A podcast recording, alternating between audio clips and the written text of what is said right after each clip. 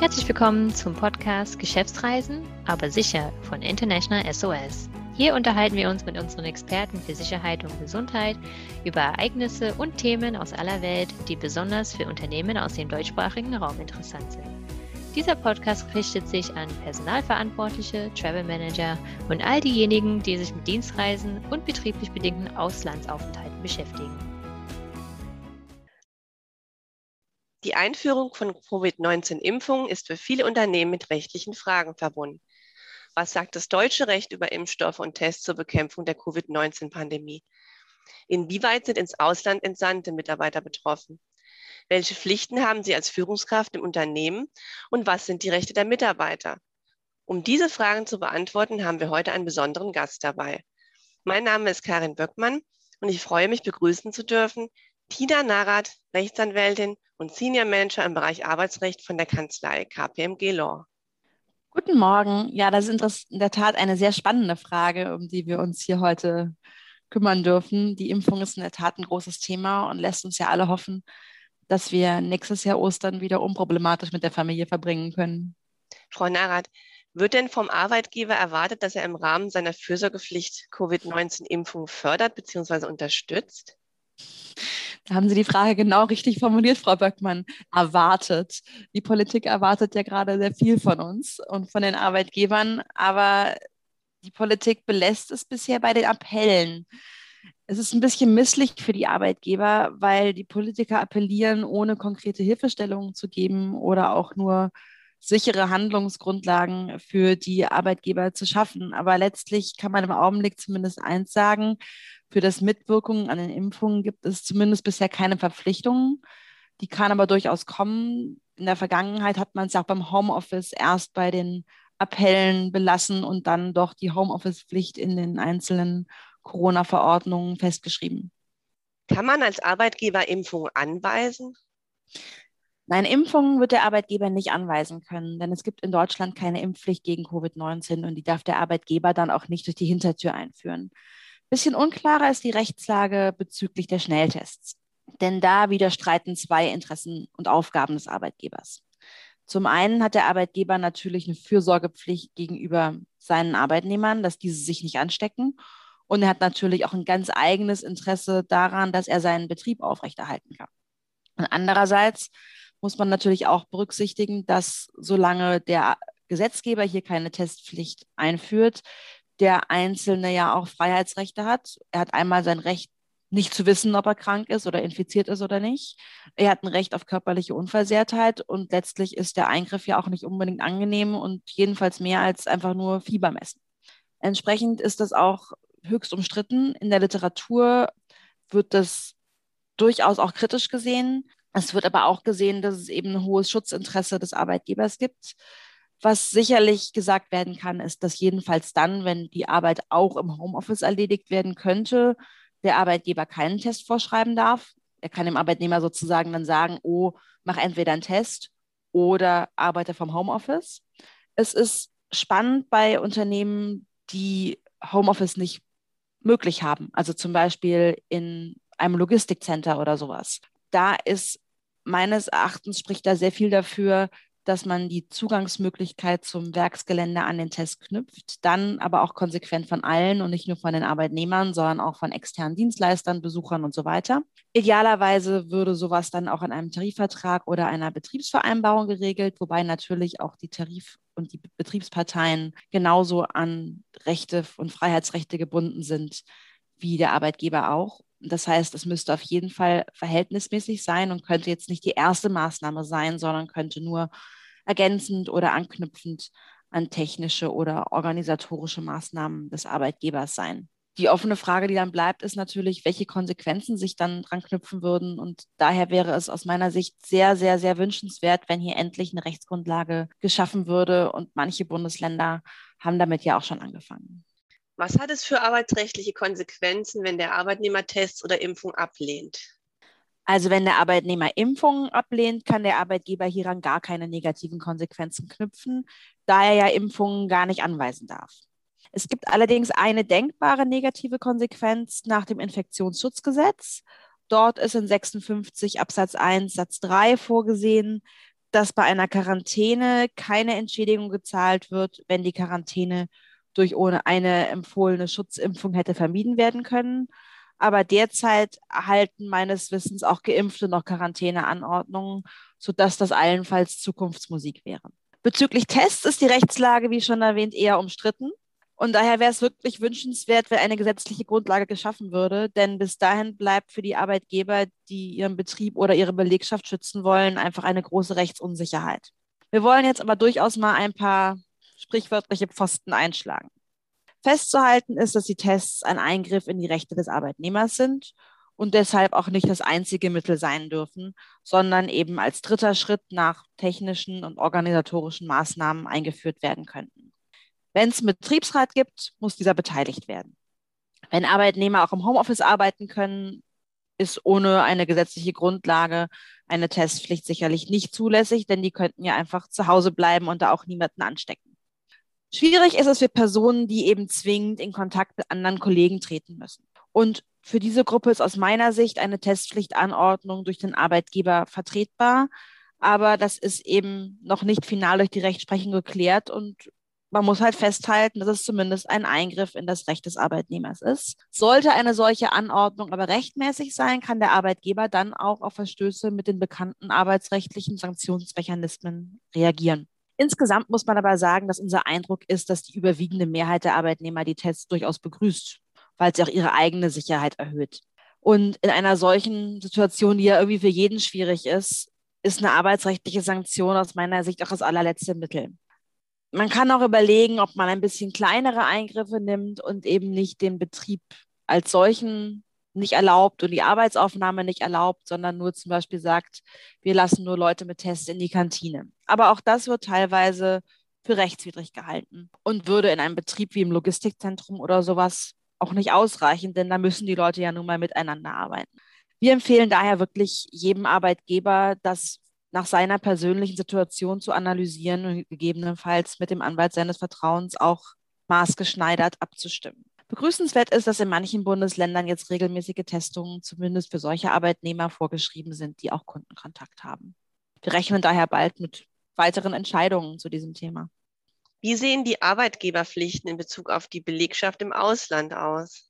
Ja, im Ausland muss man differenzieren zwischen den in Deutschland angestellten Mitarbeitern, die ins Ausland entsendet werden, und lokal im Ausland beschäftigten Arbeitnehmern.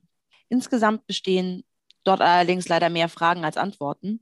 Was man sicher sagen kann, ist, dass die Fürsorgepflicht gegenüber eigenen Arbeitnehmern an der Land Landesgrenze nicht aufhört. Das heißt, nur weil ich jemanden im Ausland beschäftige und nicht im Inland, gilt trotzdem die Fürsorgepflicht aus dem Arbeitsverhältnis. Gegenüber im Ausland beschäftigten Arbeitnehmern, also die auch im Ausland einen lokalen Vertrag haben, also meinetwegen einen chinesischen oder indischen oder sonst irgendwas Arbeitsvertrag, gilt die deutsche Fürsorgepflicht nicht. Da wären gegebenenfalls Regelungen des Auslands zu beachten, die ich natürlich jetzt im Einzelnen nicht für alle Länder kenne. Bleiben wir mal kurz bei denen mit einem deutschen Arbeitsvertrag. Da stellt sich zum Beispiel die Frage, ob ich die im Rahmen meiner Fürsorgepflicht aus dem Ausland zurückholen müsste, um sie in Deutschland impfen zu lassen, falls es im Ausland nicht möglich ist. In dem Moment, wo in Deutschland die Impfung Standard ist und der Arbeitnehmer das gerne möchte, spricht viel dafür, dass man das dem Arbeitnehmer ermöglicht, ob das rechtlich geboten ist oder nicht, ist sicherlich nicht im Einzelnen geklärt. Aber da gibt es dann ja auch sowas wie eine moralische Verpflichtung des Arbeitgebers, das zu tun und auch ein Interesse des Arbeitgebers daran, dass der Arbeitnehmer das tut. Insofern gehe ich davon aus, dass das gar nicht ein Streitpunkt werden würde. Interessant ist auch zum Beispiel die Frage, ob ein Arbeitnehmer, der jetzt in Russland zum Beispiel wäre, wo es eben Sputnik gibt, wenn der sich gerne mit einem in der EU zugelassenen Impfstoff impfen lassen möchte. Darf ich ihn dafür oder muss ich ihn dafür zurückholen? Ist auch völlig ungeklärt und sicherlich eine Frage, mit dem sich ein Arbeitgeber beschäftigen muss. Ich würde auch hier zu einem pragmatischen Umgang raten und sagen, ja klar, holen Sie den zurück und geben Sie ihm die Möglichkeit, das ist auf jeden Fall mit dem Betriebsfrieden und dem Arbeitsverhältnis zuträglich und ja auch nicht eine so enorme Kostenbelastung für den Arbeitgeber. Spannend ist auch die Frage, wenn ich zum Beispiel einen Arbeitnehmer habe, der in einem Land ist, wo plötzlich eine Impfpflicht angeordnet würde. Wenn jetzt also zum Beispiel in Australien, die ja sehr streng waren in der Pandemie, jeder sich impfen lassen müsste, was ich jetzt nicht weiß, und mein Arbeitnehmer das nicht will. Auch dann werde ich ihn wahrscheinlich zurückholen müssen, weil sich dann das deutsche Recht eher durchsetzen wird als das ausländische. Insgesamt kann ich der Fürsorgepflicht gegenüber ins Ausland entsendeten Mitarbeitern halt dadurch gerecht werden, dass ich sie im Wesentlichen so behandle wie die im Inland und ihnen die Möglichkeit einräume, zurückzukommen. Das haben wir im letzten Jahr auch gesehen. Da haben wir ja ganz viele Verträge sozusagen auch gehabt, die diese Möglichkeit vorsehen, die in den Sendungsverträgen standardmäßig ist über Rückhol- und Rückrufrechte.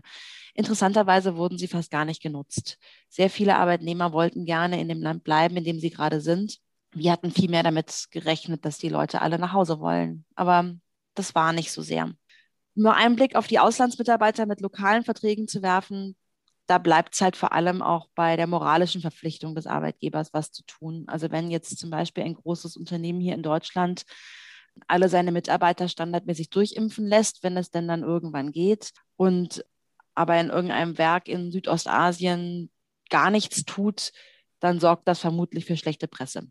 Aber sonst wäre das halt so, wenn das nach ausländischem Recht zulässig wäre. Frau Naht, wenn ich als Unternehmen die SARS-CoV-2-Arbeitsschutzverordnung befolge, kann ich dann ausschließen, dass ich hafte, wenn sich ein Mitarbeiter am Arbeitsplatz mit Covid-19 ansteckt? Meine spontane Bauchantwort ist ja. Aber auch dazu gibt es noch nichts. Insgesamt ist ja alles, was Covid angeht, neu und Entscheidungen dazu rar. Was man natürlich sagen muss, ich muss die Hygieneregelungen nicht nur aufsetzen, sondern ich muss sie auch kontrollieren. Es hilft mir also nichts, wenn ich eine Regelung habe, wo drin steht, dass jeder Arbeitnehmer bitte mit FFP2-Maske im Unternehmen rumläuft. Wenn ich dann, wenn die Arbeitnehmer in der Kaffeeküche zusammenstehen und ich das sehe, nicht einschreite ich muss also alle Regelungen, die ich mache, auch durchsetzen. Und wenn es bekannt ist, dass es da Verstöße gibt, gegebenenfalls auch die Regelungen verschärfen oder präzisieren. Gleichzeitig muss man sagen, was soll der Arbeitgeber sonst tun? Der Arbeitgeber hat ein Unternehmen, das muss irgendwie offen bleiben und weitergehen. Er kann keinen Impfnachweis verlangen derzeit. Das heißt, er kann auch gar nicht sagen, ich mache nur für Geimpfte auf. Ich muss mein Geschäft führen. Ich kann sicherlich nicht jedes Unternehmen mit Homeoffice-Regelungen ausstatten. Also spätestens in der, einer Küche oder einer Kita oder einem Pflegeheim oder dem Krankenhaus werde ich halt nicht im Homeoffice arbeiten können. Oder auch einfach im Verkauf, wie wir ja wissen. Wir haben ja nun mittlerweile alle unsere Liste der systemrelevanten Berufe hoch und runter durch. Und insofern, außer diese Vorgaben des Gesetzgebers umsetzen, kann der Arbeitgeber ja gar nicht viel mehr machen. Haben Sie denn Tipps für Unternehmen, um sich auf die Covid-Impfung vorzubereiten? Ja, also mein Tipp ist, am Ball bleiben, Zwischentöne lesen, die der Gesetzgeber raushaut, denn plötzlich geht es dann ja immer ganz schnell. Wichtig ist aber, glaube ich, vor allem, was mit der Belegschaft ist, dass man eben ganz klar Angst vor einer Zwangsimpfung nimmt. Denn da geistert ja so einiges durch die Gerüchteküche. Insofern ist Information halt genau das Gegenteil von Nötigung. Es geht darum, dass man die Mitarbeiter aufklärt, die Angst vor der Impfung nimmt. Der Arbeitgeber könnte zum Beispiel, wenn es ihm wichtig ist, dass er eine durchimpfte oder weitgehend durchimpfte Belegschaft hat, mit den Betriebsärzten und anderen Infoständen die Mitarbeiter aufklären. Er kann regelmäßig und faktenbasiert kommunizieren, damit die Mitarbeiter eben die Informationen aus verlässlichen Quellen bekommen und nicht aus irgendwelchen obskuren Internetseiten. Er kann die Regierungsnachrichten weitergeben. Es ist natürlich keine kein Ersatz für die Behördenleistung, was der Arbeitgeber da machen kann. Aber es ist natürlich wiederum jemand aus dem näheren Umfeld, dem manch Arbeitnehmer vielleicht auch eher vertraut als irgendwie Politikern, die aus Sicht des Arbeitnehmers vielleicht vom grünen Tisch entscheiden. Und wenn der Arbeitgeber impft, dann muss er natürlich darauf achten, dass er Datenschutz gewährleistet wird, insbesondere, dass die Kollegen auch nicht sehen, wer jetzt sich impfen lässt und wer nicht. Vielen Dank für die wichtigen Informationen zum Thema Covid-19-Impfung und Arbeitsrecht. Ich danke Ihnen ganz herzlich für die Unterstützung, Frau Narath. Sehr gerne. Ich wünsche Ihnen einen schönen Tag. Ihnen auch und eine schöne Restwoche. Dankeschön. International SOS betreut Unternehmen und deren Mitarbeiter weltweit, darunter auch zahlreiche Unternehmen aus dem deutschsprachigen Raum von DAX 30 bis hin zum Mittelstand. Dabei macht es keinen Unterschied, ob es sich um Dienstreisende, Experts oder lokale Mitarbeiter handelt. Unsere Experten für Medizin und Sicherheit sind rund um die Uhr erreichbar, sei es online, telefonisch oder vor Ort. Eine komplexe, sich schnell verändernde Situation wie eine Pandemie setzt Unternehmen stark unter Druck. Der Schutz von Gesundheit und Wohlbefinden der Mitarbeiter steht im Fokus. Im Fall von Covid-19 ist die beschleunigte Entwicklung von Impfstoffen ein weiterer Faktor, der die unternehmerische Resilienz zusätzlich herausfordert. In unserem Kurzleitfaden haben unsere Experten zusammengefasst, was es beim Aufbau eines belastbaren Covid-19-Impfprogramms zu bedenken gilt. Den direkten Link finden Sie in unseren Show Notes. Wenn Sie Mitarbeiter haben, die international unterwegs sind oder vielleicht auch selbst dienstlich reisen und dieser Themenkreis für Sie relevant ist, dann freuen wir uns, wenn Sie auch beim nächsten Mal mit dabei sind und uns Feedback oder Bewertungen zu unserem Podcast geben, damit wir die Serie weiter verbessern können.